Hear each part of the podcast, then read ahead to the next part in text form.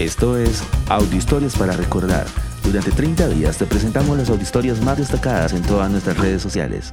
Hoy presentamos ¿Se encontró Sodoma y Gomorra?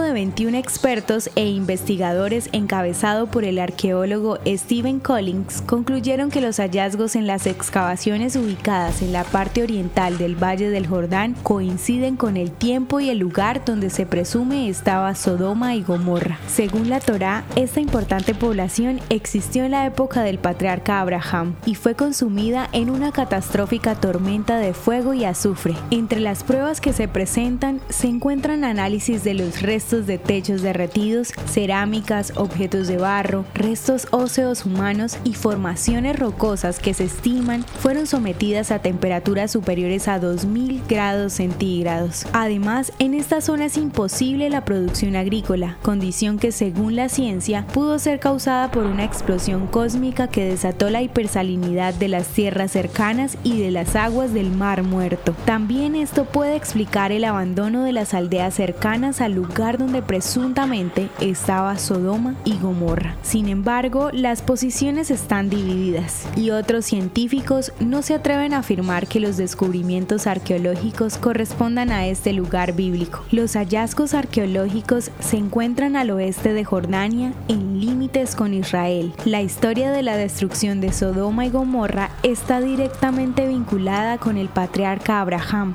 quien es considerado el padre de la fe judía. Ya son casi 500 audiohistorias compartidas todos los días durante los últimos 16 meses. Recuerda que puedes unirte a nuestro grupo de WhatsApp y ayudarnos a compartir esta audiohistoria con tus amigos.